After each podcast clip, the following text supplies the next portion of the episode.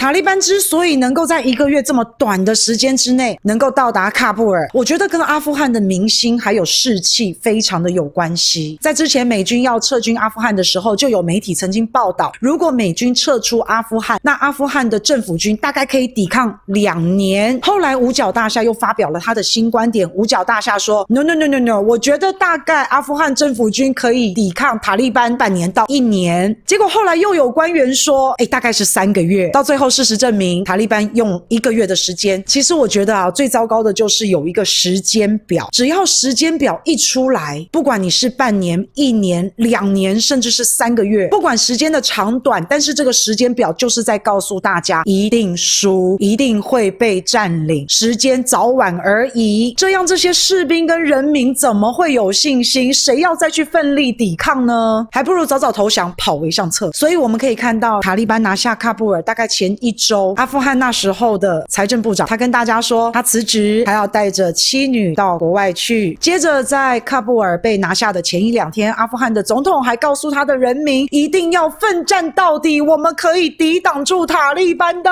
结果没有想到，过两天他就离开了，而且还带着大笔的现金，而且那个现金多到连逃亡的直升机都载不下。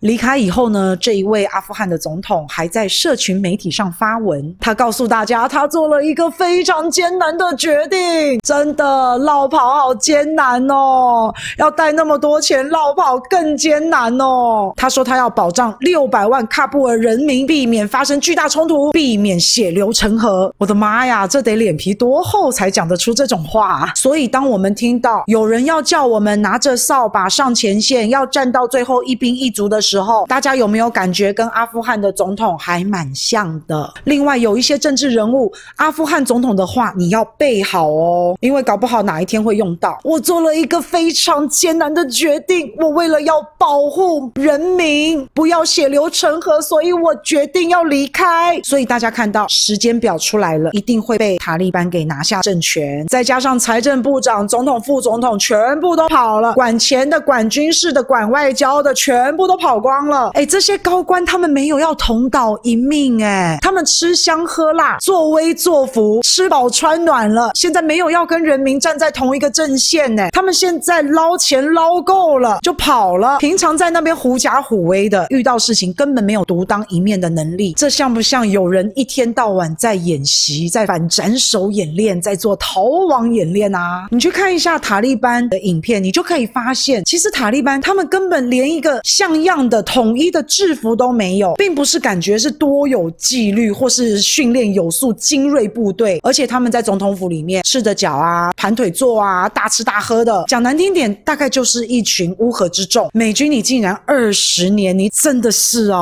啊！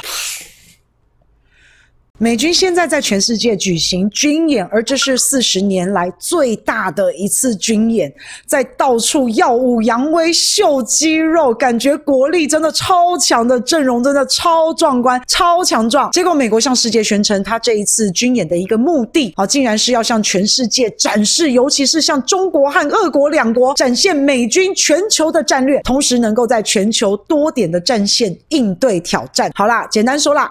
他就是在告诉中国还有俄国，在跟他们两个国家说：“哎，我跟你们讲啊，你们两个现在好朋友是不是？你们两个国力很强，你们两个很厉害是不是？但没关系，我告诉你，我也很厉害。就算你们两个要集合起来，在全世界各个的据点多点的展开对我们不利的事情，我也没在怕。”因为我现在的演习就是在全世界军演，我就是告诉你们，我是有能力应付来自四面八方的威胁还有挑战的。可是同时间，美国在阿富汗狼狈的撤军，二十年的阿富汗战争打得灰头土脸，留下了一大堆的烂摊子，然后一下就撒手不管了。我在想说，奇怪，我时空到底有没有错乱啊？这两件事现在是同时在进行的哦，这不是平行时空哦，一边是军演。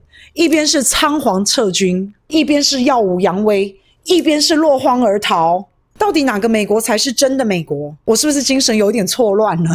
这一次，塔利班在喀布尔也对当地的民众喊话：不要跑，不要逃，我们一起重建家园。我们是国家民众的仆人，而且塔利班还保证不会伤害平民。当然，塔利班也有说他们会稳定国内的情势。那当然，我相信塔利班也一定非常的希望和国际上面有一些沟通交流，建立正常关系。不过这一次的使馆撤侨啊，好像看起来中国和俄罗斯两边都还蛮淡定的哦，感觉上面是很。很安心，也很有信心。那大家都知道，七月二十八号的时候，王毅部长才跟塔利班的二头目有会面。那个时候，塔利班还没有拿到政权，但是那时候中方就是已经用高规格来接待塔利班的二头目。诶，老实讲，我真的没有看过塔利班二头目长什么样子诶，因为平常他很少公开露面，而且他公开露面很危险诶。美国不是一直很想要消灭他们吗？但是这一次到了中国，跟王毅外长见面，还留下了照片，还留下了合影。看来塔利班。一行人到中国，感到非常的安心，非常的淡定，也很有信心中方对他们人身安全的保护。那果然呢，塔利班就是快快乐乐的出门，平平安安的回家。那现在看到喀布尔的中国使馆或是中国人，感觉他们跟其他人不一样，不是那种仓皇、慌张、害怕，感觉中国人是安心的。所以这个时候就觉得啊，国家强盛真好。台湾的叉叉报道引用了《环球时报》总编胡锡进的话，老胡在微博上面说：“美国，你想要改造全世界，你想要当世界警察，他们以为他们自己是谁呀？就算塔利班之后想要支持恐怖主义，首先也是威胁美国和西方。美国要防止下一个九幺幺，中国还排不上呢。而且塔利班想要中国去投资。”怎么会与中国交恶？更何况，如果塔利班上台，可能会比过去更温和、更讲规矩。台湾的叉叉报道引用老胡的话，然后大骂他，而且骂就算了。